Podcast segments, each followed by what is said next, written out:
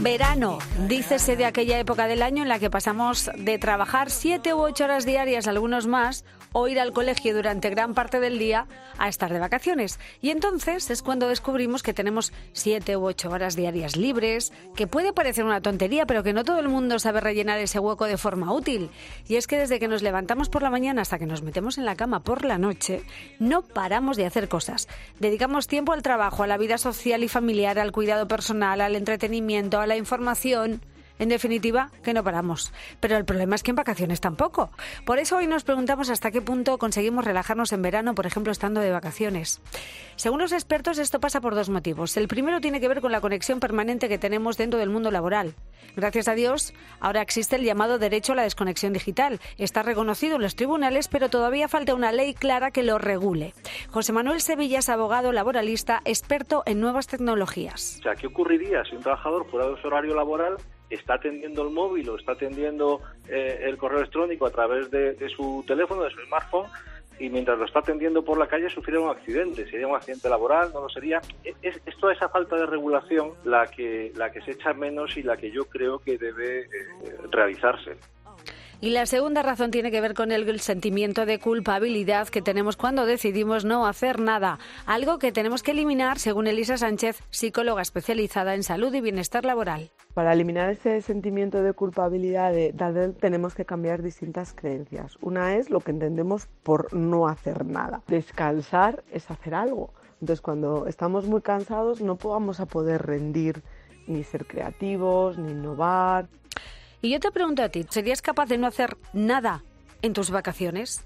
A mí en verano lo que más me gusta es despertarme sin hora, no tener una rutina muy clara, o sea, una estructura, pero no una rutina clara. Aprovechar pues para poder leer, hacer planes con amigos, disfrutar del tiempo libre. A mí en verano me gusta levantarme pronto, sobre las 9 de la mañana, para poder aprovechar y hacer todas las cosas fuera de casa, como por ejemplo ir a hacer la compra o ir al médico. Bueno, no hacer nada parece fácil, pero como escuchas es que no lo es. ¿Pero por qué, querida Sandra Martínez? Buenas noches. Buenas noches, ¿qué tal? Muy bien, bueno, Sandra es neuropsicóloga y terapeuta familiar de la Fundación Neurón.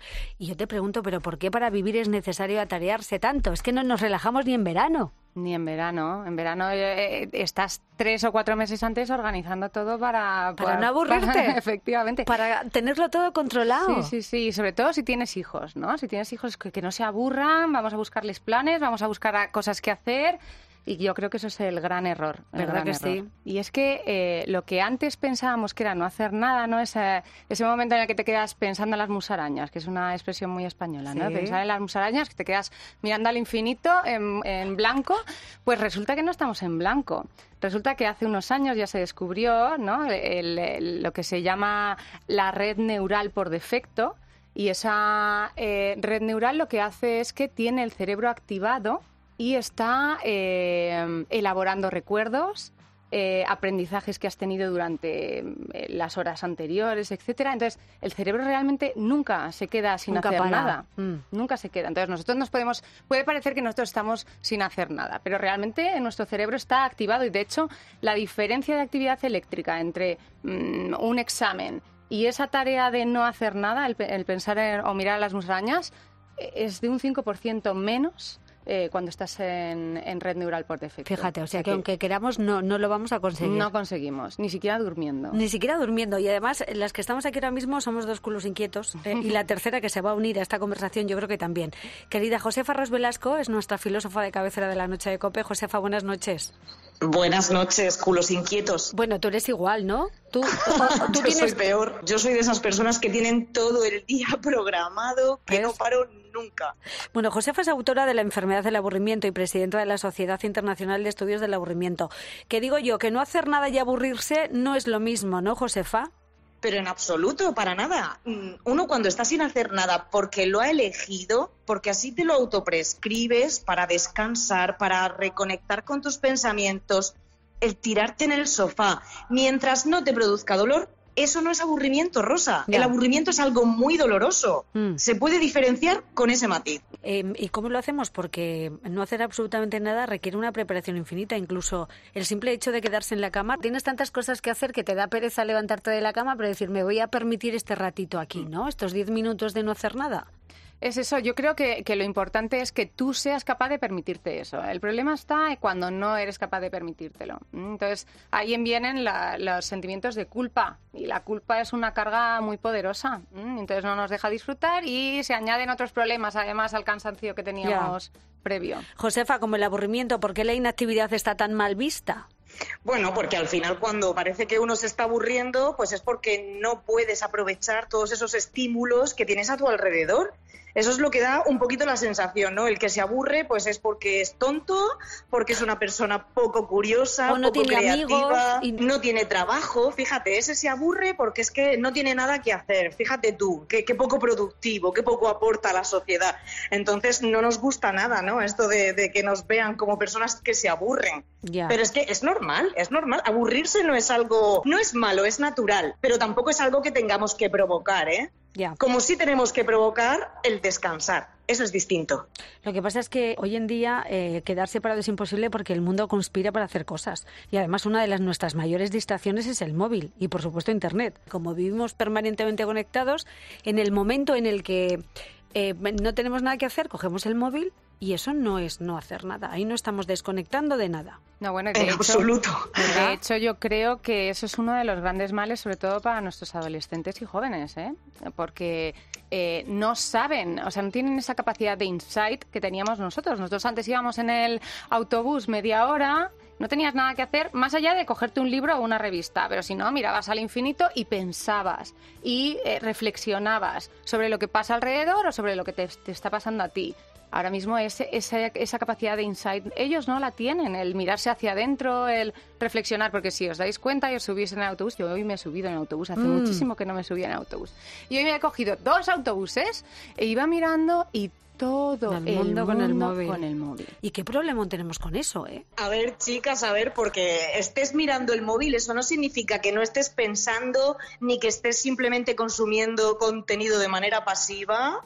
Uno también está, está puedes estar reflexionando mientras lees un tuit. No lo sé, no sabría yo qué decirte. Yo creo que es un poco como la cuestión de los videojuegos, ¿eh? que también en su momento fueron muy demonizados, pero en el fondo, cuando uno está interactuando con este tipo de pantallas, con estos aparatos, existe esa interacción. No es, no es deglutir contenido pasivamente. Hay una interacción, hay un, bueno, ¿qué te voy a contar a ti, no, Sandra?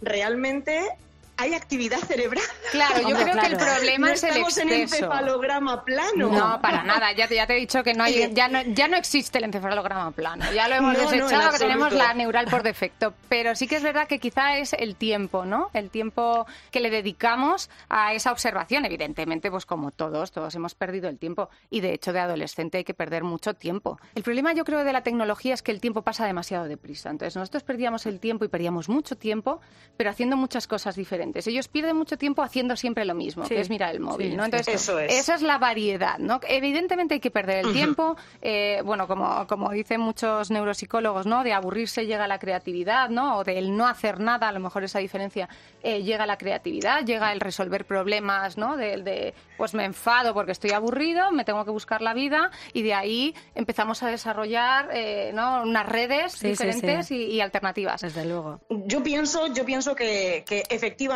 la inspiración puede venir tanto cuando estás haciendo cosas como cuando estás descansando, cuando estás con el teléfono o cuando estás mirando por la ventana en el autobús. Pero sí que estoy muy de acuerdo en que el problema de las pantallas es que se conviertan en la única Eso es, herramienta. Efectivamente. Bueno, tenemos que... Que sean la solución siempre. Siempre. Ahí estamos limitando ya nuestro campo, nuestro horizonte de posibilidades muchísimo. Muchísimo. Y eso, pues al final tiene la consecuencia que tiene. Digo, entonces, tenemos que superar el impulso a coger el móvil estas vacaciones porque estamos hablando de no hacer nada. Y yo te quería preguntar, Josefa, decía tu, tu querido Seneca, que es mejor hacer cualquier cosa que no hacer nada. A ver cómo nos tomamos eso. Eso lo que quiere decir Séneca es que algunas veces, antes que caer en las garras de la quietud extrema, esa quietud no deseada, ojo, es preferible hacer cualquier cosa, incluso algo que te resulte perjudicial, porque al final bueno, pues te mantiene en movimiento, ¿no? Y siempre es eso mejor que esa quietud extrema. Está bien buscar la forma de llenar tu tiempo con actividades, experiencias. No, no, no concibo yo esa idea de decir voy a dejar el tiempo en blanco. Pero vamos a variar un poco, vamos a probar cosas nuevas a, a, salir un poco a la naturaleza también, ¿no? Hombre, hay un montón de cosas que podemos hacer. Lo que pasa, a ver, en el peor de los casos, y lo decías tú, hay mucha gente a la que dejar al lado las rutinas les provoca una verdadera angustia y te puede llegar la ansiedad o incluso puedes llegar a enfermar. La ansiedad por permanecer en movimiento siempre, ¿no? Sí, de hecho, hay una. Empieza a haber teorías en las que se habla por este aumento de, de, de casos de ansiedad y depresión que estamos teniendo últimamente. Eh, se está investigando la capacidad de estas personas de tener un movimiento activo positivo, por así decirlo, ¿no? Es lo que decía ahora Josefa. Haz cosas aunque te generen malestar, pero haz, ¿no?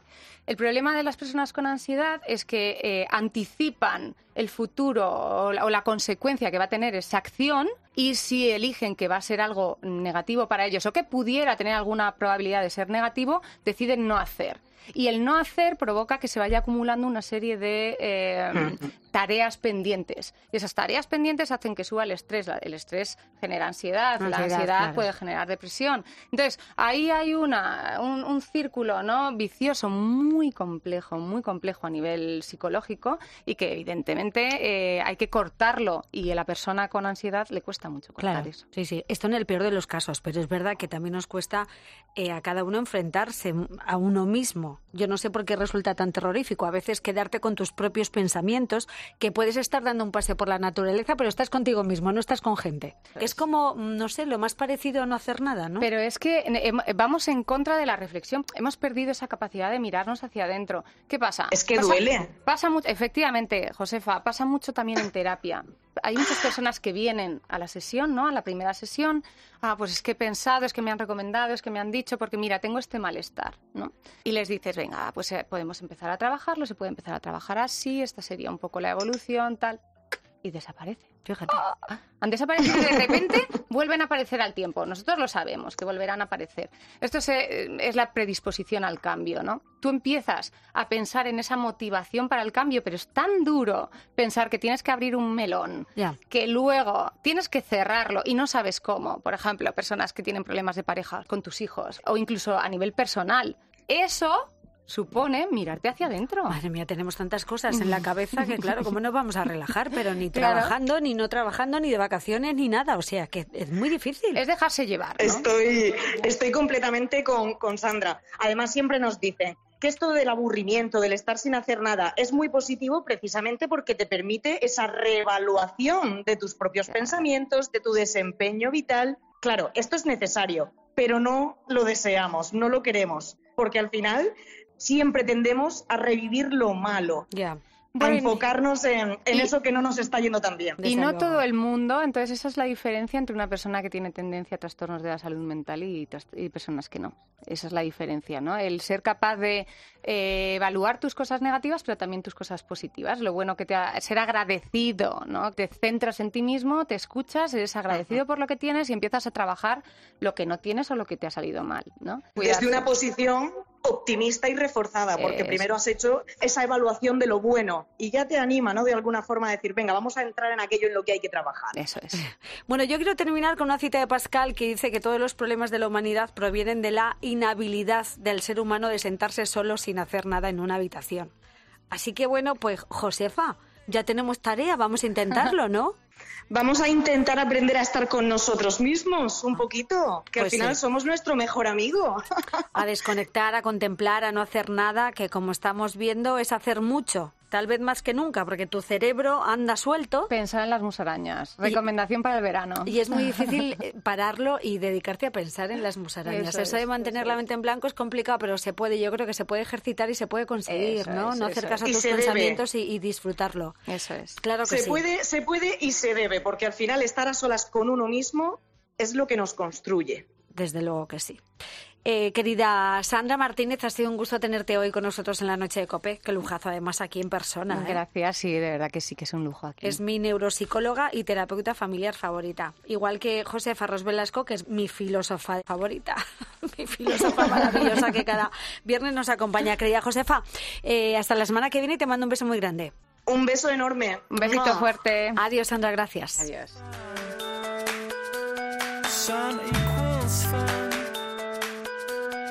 sun equals five.